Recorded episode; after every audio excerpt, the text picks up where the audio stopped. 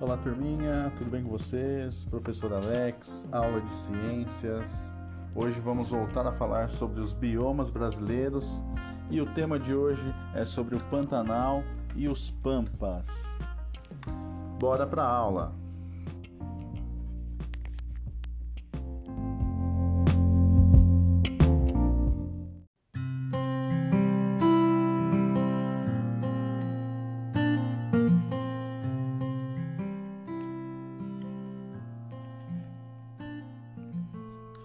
Bom, pessoal, começando pelo Pantanal, que é considerado uma das maiores extensões úmidas contínuas do planeta, né? É um bioma que tem característica por ser alagado, né?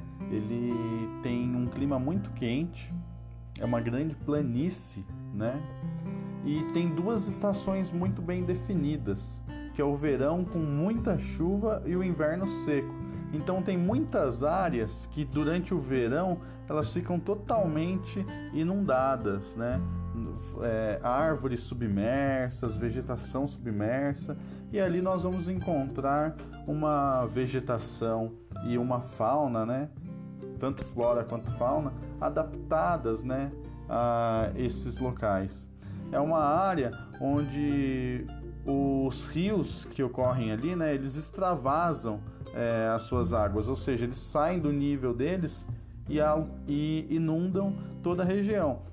Isso por conta de ser uma planície, né? E o, esse bioma ele está entre o, a Amazônia e o Cerrado, né? O bioma da Amazônia e do Cerrado. E ele sofre uma de forma é, positiva uma grande influência, né? Do Cerrado, da Amazônia e também da Mata Atlântica. Além de é, sofrer uma influência do bioma Chaco, né, que ocorre no norte do Paraguai e no leste da Bolívia.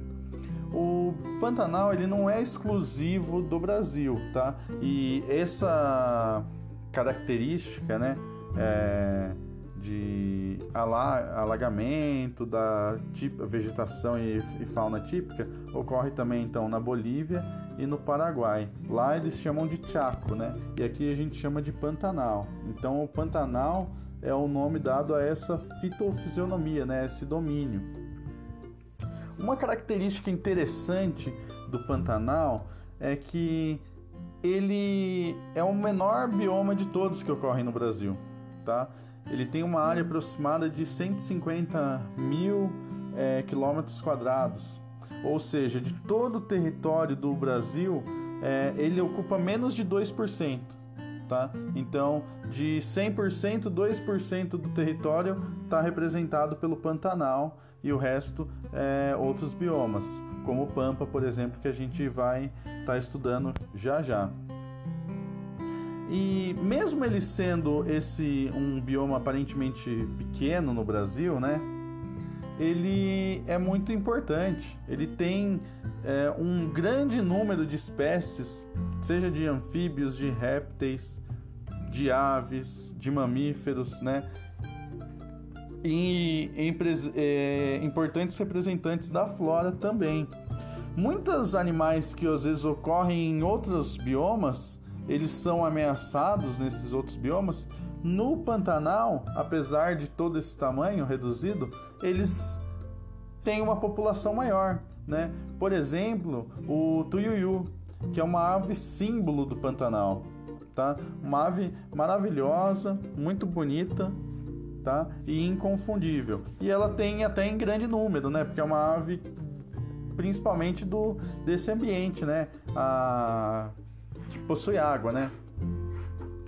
Lá no Pantanal, estima-se que tem aproximadamente 263 espécies de peixes, de anfíbios, né, que nós podemos entender como sapos, rãs, pererecas, entre outros, é, tem aproximadamente 41 espécies.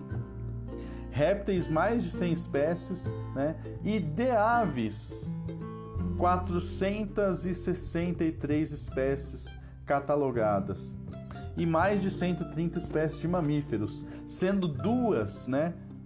Duas dessas cento, é, mais de 130 endêmicas, ou seja, que só ocorrem naquela região, não vão ocorrer em nenhum outro é, bioma do Brasil. O Pantanal, ele, diante de toda essa, esse, essa beleza natural e essa riqueza, mesmo diante de toda essa beleza e exuberância, né, o Pantanal ele sofre um grande, um grande problema que é as atividades agropecuárias, né? tanto a agricultura quanto a criação de animais. Por quê?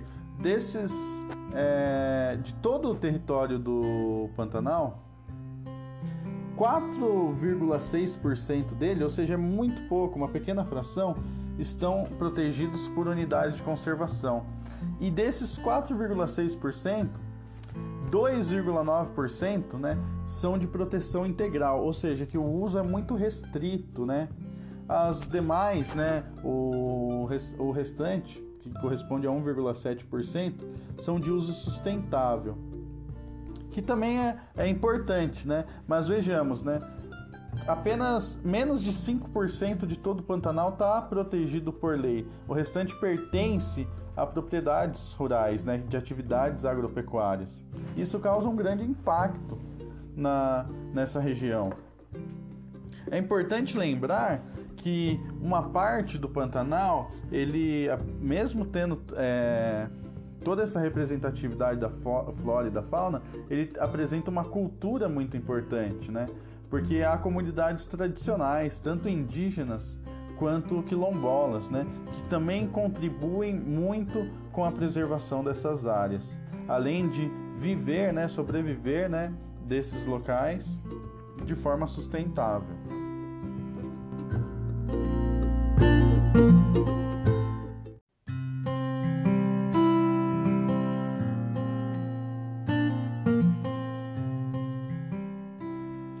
Falando agora do Pampa, que é um bioma restrito ao estado do Rio Grande do Sul e que ocupa uma área de aproximadamente 176 mil quilômetros quadrados, né? Sendo maior que o Pantanal. Não muito maior, mas é, um pouco maior. Ele corresponde a 63% do território do estado do Rio Grande do Sul, que também é contemplado como uma porção da Mata Atlântica, tá? É, o Pampa ele ocupa 2,07% do território brasileiro. Ou seja, se nós somarmos o Pantanal com o Pampa, não representa 5% da formação é, no Brasil. As paisagens do Pampa elas apresentam uma característica é, levemente variada, né? Porque ela tem serras, planícies, morros, morros rupestres, tá? Mas é predominante para quem vê a questão da vegetação de gramíneas, né? Parecem grandes campos, né? Com vegetação alta, de grama. E esses campos de grama, né? Que a gente vai chamar de é, campos nativos, é, eles são predominantes mas há a presença de matas ciliares, né, que estão protegem os rios, matas de encosta, matas de pau-ferro, né, uma árvore muito característica, formações arbustivas, né, é, é, formações de banhados e afloramentos rochosos, né? Tem regiões que é, no estado que são chamadas de canyons. Então é um patrimônio é... Então tem um patrimônio cultural associado à biodiversidade é, extremamente relevante.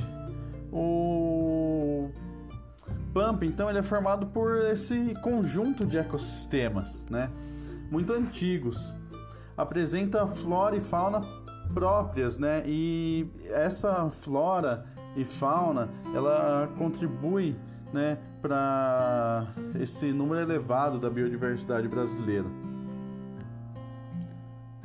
É, nós vamos encontrar, né, através de estudos, né, levantamentos, mais de 3 mil espécies de plantas, né? E dentre essas plantas, mais de 3 mil espécies, há uma grande quantidade de gramíneas, tá? A gente vê uma vegetação aqui que é exótica, né? Muito comum em pastagens, como a, o capim braquiária, por exemplo, né? Que não é daqui, não é brasileiro e toma conta, é uma espécie invasora, né?